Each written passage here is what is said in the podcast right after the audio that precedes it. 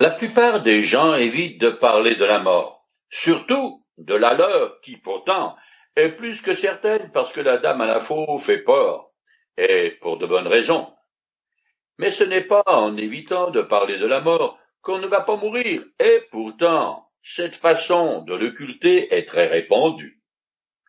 Jésus sait que sa dernière heure est sur le point de sonner, et que pour lui, la mort va être une épreuve terrible, parce qu'il est destiné à devenir péché et à subir le jugement de Dieu. Pourtant, c'est rempli d'une paix parfaite et de joie qui donne ses dernières instructions à ses onze apôtres. Il les avertit à l'avance de ce qui va lui arriver et comment ils vont réagir.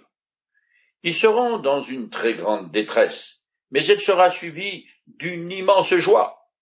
Certes, ils vont perdre leur plus grand ami, mais ils le reverront. Jésus va donner sa vie en rançon pour les péchés des hommes, mais il la reprendra, car il est la vie, il possède la vie en lui-même.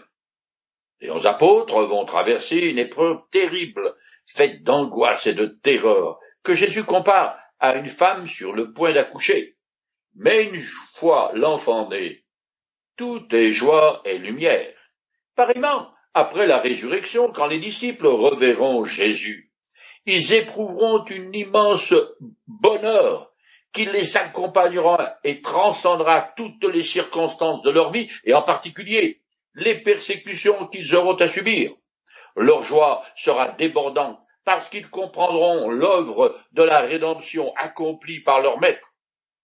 En mourant, Jésus a vaincu la mort et désormais il vit au siècle des siècles. L'apôtre Paul écrit Nous savons que le Christ ressuscité des morts ne meurt plus. C'est pour le péché qu'il est mort, une fois pour toutes. Mais à présent, il est vivant. Le croyant qui traverse une période particulièrement difficile peut quand même se réjouir parce qu'il sait que l'épreuve prendra fin et que Dieu prend soin de ses enfants. Il sait aussi que là-haut, dans le royaume des cieux, sa joie dans la présence de Jésus surpassera infiniment toutes les souffrances qu'ils auront connues ici-bas. Je continue à lire dans le chapitre 16 de l'Évangile selon Jean.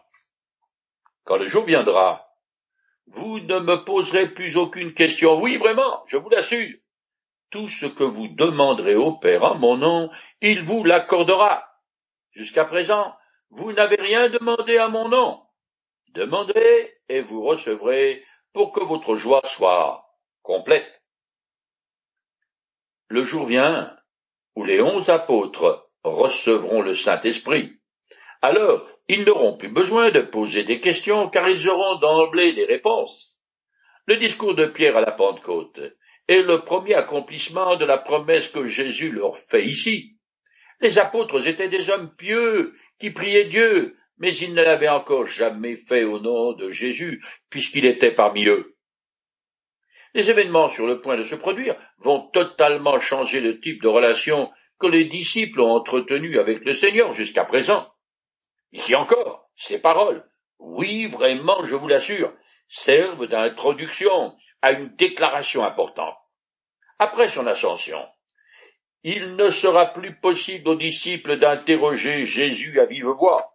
Par contre, ils pourront s'approcher librement du Père et lui demander ce dont ils ont besoin pour accomplir au mieux leur nouveau rôle de témoin et d'ambassadeur du Seigneur auprès du peuple juif d'abord, puis jusqu'aux extrémités du monde ensuite. La prière au nom de Jésus est une nouveauté qui est liée à son œuvre sur la croix, à son entrée en gloire, où il s'est assis à la droite de la majesté divine et à la venue de l'Esprit. Le croyant n'a plus à passer par les rituels sanglants, contraignants et complexes réglementés par la loi de Moïse, suite à la mort et à la résurrection de Jésus. Le régime de l'ancienne alliance a été aboli, et l'humanité est entrée dans l'ère de la grâce et de l'Église. Prier au nom de Jésus, c'est reconnaître en lui le seul médiateur entre Dieu et les hommes, ce n'est pas une formule magique, mais ces paroles établissent un lien entre la requête du disciple et la volonté du Seigneur de la même manière que sur terre.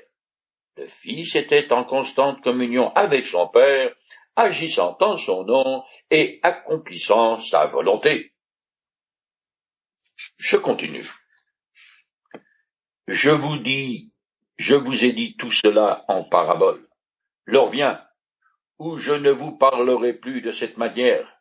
Je vous annoncerai en toute clarté ce qui concerne le Père. Bien que Jésus fût un maître par excellence, qui instruisit ses disciples pendant trois ans, par son exemple et sa parole, leur compréhension du Père est encore très rudimentaire. Jésus les enseignait selon leur niveau de réceptivité avec des images et des symboles pour ne pas les brusquer. Mais bientôt, il s'adressera à eux en utilisant un langage clair et direct. Et en effet, après la résurrection, le Fils parla du Père ouvertement et sans l'aide de paraboles. Puis après l'ascension, et à partir de la Pentecôte, le Saint-Esprit descendit sur les apôtres et leur révéla toutes les réalités spirituelles qu'ils devaient connaître afin de témoigner efficacement pour Jésus et de pouvoir écrire le Nouveau Testament. Je continue. Ce jour-là, vous adresserez vos demandes au Père en mon nom. Et je ne vous dis même pas que j'interviendrai en votre faveur auprès du Père. Car le Père lui-même vous aime parce que vous m'aimez et que vous avez cru que je suis venu de lui. Ici encore, Jésus fait état de la pleine harmonie qui règne entre lui et le Père.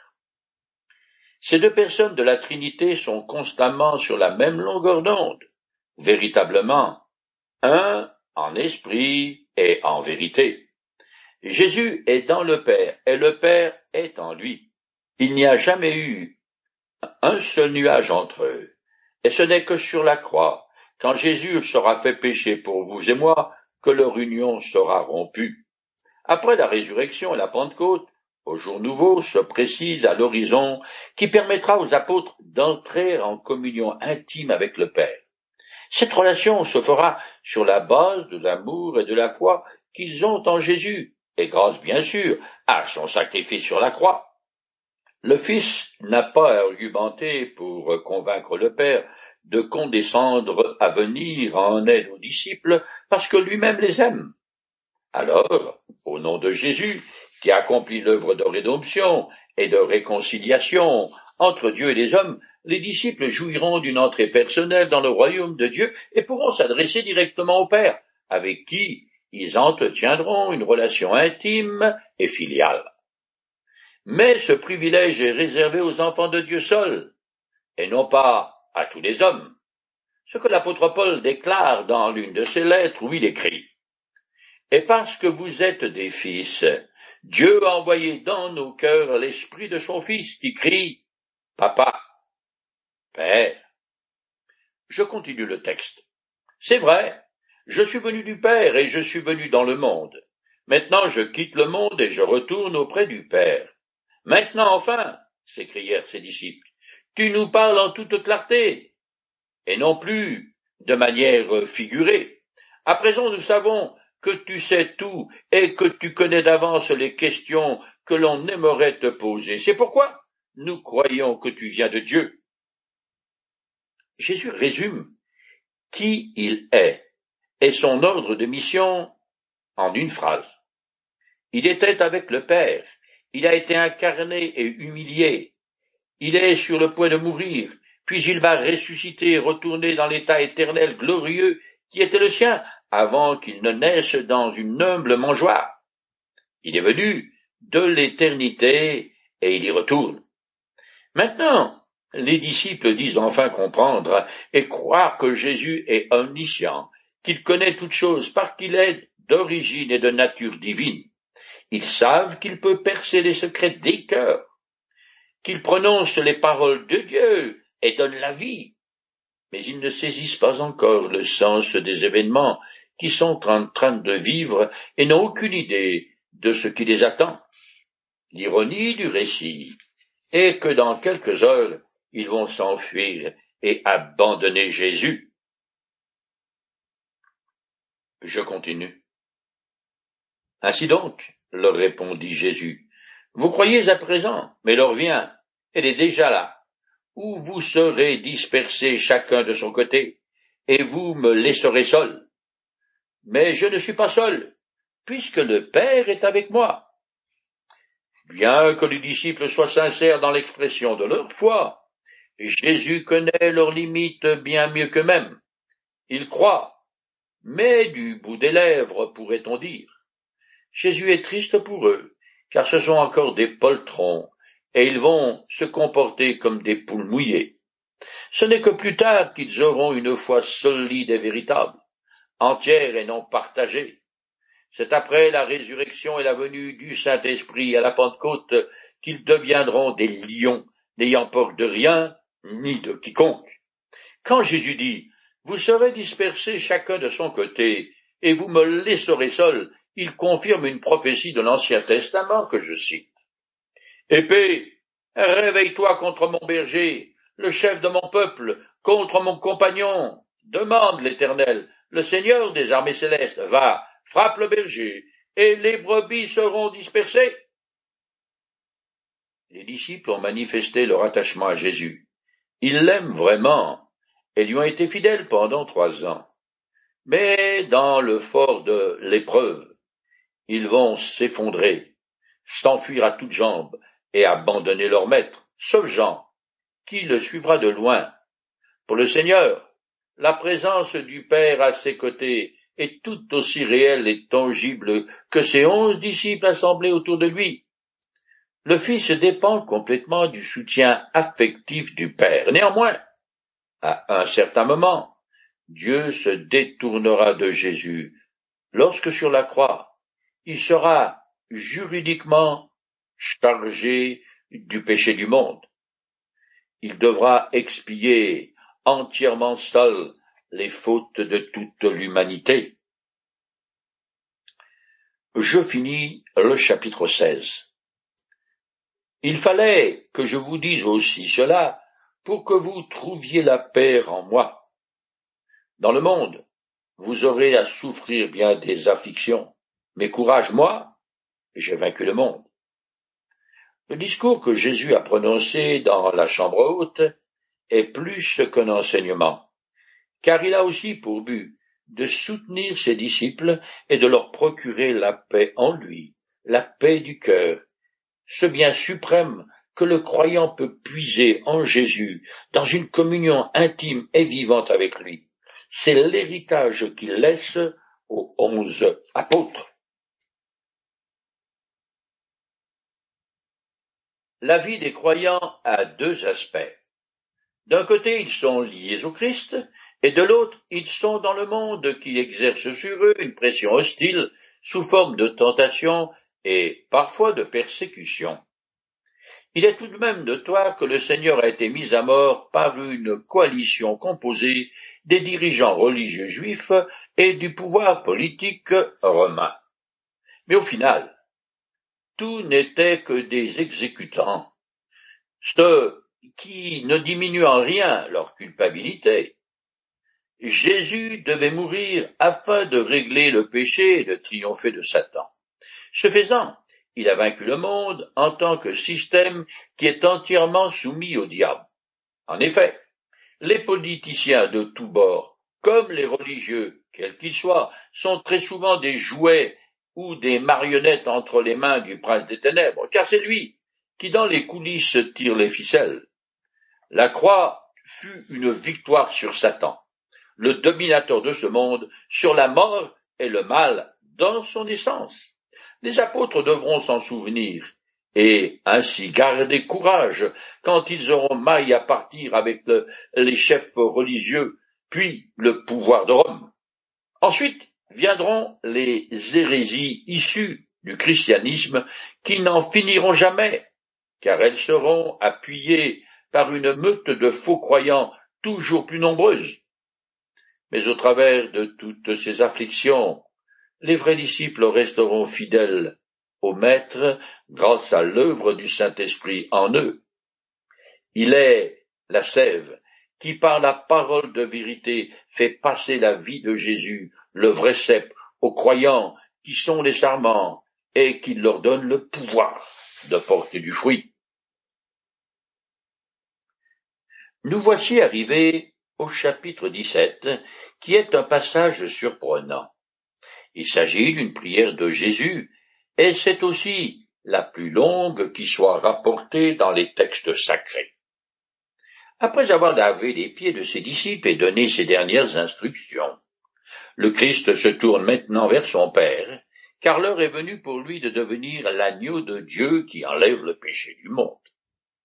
Or, la croix est un règlement de compte particulièrement violent entre d'une part Jésus, le Fils de l'homme, et le champion de la race humaine, et d'autre part l'Éternel, le Dieu trois fois saint, et le Créateur du ciel et de la terre. Or, Dieu est fort en colère contre tous les hommes à cause de leur rébellion contre lui. Le conflit n'est pas limité au monde du calvaire, mais va aussi s'étendre au monde invisible, tant dans les cieux que dans l'atmosphère qui entoure ce monde. Puis Paul, puisque Paul appelle Satan le prince de la puissance de l'air, de l'esprit qui agit maintenant dans les fils de la rébellion. Jésus part seul à l'assaut des ennemis de l'homme pour livrer bataille. Il va attaquer et vaincre Satan et détruire ce qui fait sa force, le péché d'une part et la mort qui en est la conséquence. Mais le Seigneur est horrifié par ce qu'il attend, les souffrances physiques de la croix, mais surtout la séparation d'avec son Père, qui depuis l'éternité jusqu'à ce moment a toujours été à ses côtés. Il va donc longuement prier son Père afin de se préparer au combat et obtenir la victoire pour Dieu, pour ses disciples, pour la race humaine et en particulier pour tous ceux qui dans la suite des temps lui feront confiance. Depuis l'aube de l'histoire de l'humanité, il n'y a jamais eu d'enjeu aussi important, et il n'y en aura plus jamais. Cette prière de Jésus est l'apothéose de tous ses enseignements. Elle est inimitable, ardente, mais sereine. Martin Luther la décrit en ces termes. Jésus répand en présence de Dieu et de ses disciples le dernier fond de son âme. Cette prière est au-delà de toute mesure chaleureuse et pleine d'affection. Jésus nous ouvre les profondeurs de son cœur qu'il expose au grand jour aussi bien en ce qui concerne sa relation avec nous, ses disciples, et celle qu'il entretient avec son Père. Cette prière respire la sincérité et la simplicité. Elle est si profonde, si riche et d'une telle envergure que nul ne peut la sonder. Bien d'autres grands hommes du passé ont considéré cette prière comme le passage le plus sublime des Écritures. Le d'entre eux a dit il n'y a, ni dans l'écriture, ni dans les littératures des peuples, rien qui égale la simplicité et la profondeur, la grandeur et l'intimité de cette prière. Cette prière était le texte préféré de John Knorr, un des grands artisans du mouvement de la réforme. Il la lisait et la relisait souvent. Alors qu'il est sur son lit de mort, c'est cette prière qu'il demande à sa femme de lire au moment où il entre dans l'éternité. Sous le règne du roi d'Angleterre, Henri VIII, l'évêque de Rochester fit la même requête que John Nord. Il demande à ce qu'on lui lise ce passage avant qu'il ne soit exécuté pour sa foi en Jésus-Christ. Sous le régime de la loi de Moïse, le souverain sacrificateur, c'est-à-dire le grand prêtre, faisait l'expiation des péchés du peuple d'Israël. La longue prière du Seigneur Jésus va remplir ce rôle pour l'humanité. D'ailleurs, on l'a appelée prière sacerdotale parce qu'en la prononçant, Jésus fait acte de souverain sacrificateur. Il va s'offrir à Dieu comme un saint sacrifice qu'il prélude en intercédant pour ses disciples et pour toute son Église à venir. L'auteur de l'Épître aux Hébreux, qui utilise le mot grand prêtre seize fois, écrit Ainsi, puisque nous avons en Jésus, le Fils de Dieu, un grand prêtre éminent qui a traversé les cieux, demeurons fermement attachés à la foi que nous reconnaissons comme vraie. Jésus est bien le grand prêtre qu'il nous fallait. Il est saint, pleinement innocent, indemne de tout péché, séparé des pécheurs, et il a été élevé plus haut que les cieux. Il est venu en tant que grand prêtre pour nous procurer les biens qu'il nous a désormais acquis. Il a traversé un tabernacle plus grand et plus parfait que le sanctuaire terrestre, un tabernacle qui n'a pas été construit par des mains humaines, c'est-à-dire qui n'appartient pas à ce monde créé. Jésus est le nouveau et dernier grand prêtre qui est sur le point de s'offrir lui-même et de devenir ainsi l'agneau de Dieu. Cependant, dans cette prière, Jésus prie pour nous, pour moi et pour vous, et pour tous ceux qui placent leur confiance en lui. Cette longue prière nous autorise ainsi un regard sur la Trinité. Elle nous renseigne sur la relation intime qui existe en permanence dans le ciel et dans l'éternité entre le Fils et le Père. Pendant tout le temps de son séjour sur terre, Jésus communiquait, ou plutôt communiait sans cesse avec son Père. Il commença son ministère en se rendant dans un endroit solitaire pour prier. À plusieurs reprises dans les évangiles, on le voit passer une nuit entière dans le recueillement et invoquer Dieu. Maintenant que son heure est venue, Jésus va encore prier. Il vient de mettre un terme à l'enseignement de ses disciples avec ce cri de victoire. Moi, j'ai vaincu le monde. Ces paroles annoncent les bénédictions de l'œuvre qui est sur le point d'accomplir à la croix.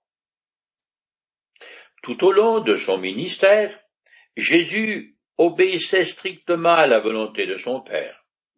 Il le consultait chaque fois qu'il devait prendre une décision, et chaque fois que des difficultés surgissaient, c'est ce qu'il va faire alors que la partie la plus difficile de sa mission reste encore à accomplir. Il va d'abord prier pour lui-même, puis pour ses apôtres, et finalement pour tous ceux qui, dans la suite des temps, croiront en lui. Je commence à lire le chapitre 17. Après avoir ainsi parlé, Jésus leva les yeux au ciel et dit, Mon Père, l'heure est venue. Fais éclater la gloire de ton Fils pour qu'à son tour, le Fils fasse éclater ta gloire. Jésus s'approche de Dieu en vertu de sa relation Fils-Père. Il commence donc sa prière par le mot Père, qu'il utilisera encore trois fois, ainsi que Père Saint et Père Juste. Il dit tout d'abord que l'heure est venue. Alors qu'il parle, l'horloge céleste marque et sonne le moment où la seconde personne de la Trinité va donner sa vie en rançon pour l'humanité. Cette heure fatidique a été fixée de toute éternité, avant même la création de l'univers. Ce qui est stupéfiant, c'est pourtant bien ce que l'apôtre Paul écrit, et je le cite. Il a fallu que le Christ, tel un agneau pur et sans défaut, verse son sang précieux en sacrifice pour vous. Dès avant la création du monde, Dieu l'avait choisi pour cela, et il a paru, dans ces temps qui sont les derniers, pour agir en votre faveur. Tant que cette heure marquée par la volonté souveraine de Dieu n'était pas venue, les adversaires de Jésus ne pouvaient rien contre lui. Mais maintenant, c'est volontairement qui va se livrer à eux. Puis, Jésus dit, Fais éclater la gloire de ton Fils. Par cette requête, Jésus demande à son Père de le soutenir, d'accepter son sacrifice, de le ressusciter et de le rétablir dans la gloire qui est sienne de toute éternité. Mais, comme toujours, il rend gloire à Dieu en manifestant par son sacrifice la sagesse de Dieu, sa sainteté, sa puissance et son amour. Au cours de cette prière, Jésus va aussi appeler les croyants à glorifier Dieu. En fait, tel est le but est la raison d'être de l'homme.